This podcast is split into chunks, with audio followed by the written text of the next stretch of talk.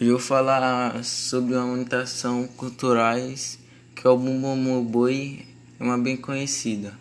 O Bumba Meu Boi é apresentado como a morte e a ressurreição de um boi especial, Pai Francisco.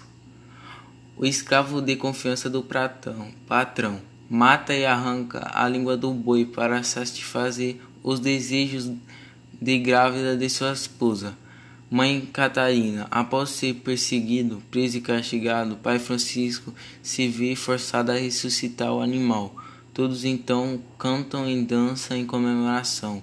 O boi é um dos principais referências da cultura negra maranhense, presente em vários estados brasileiros.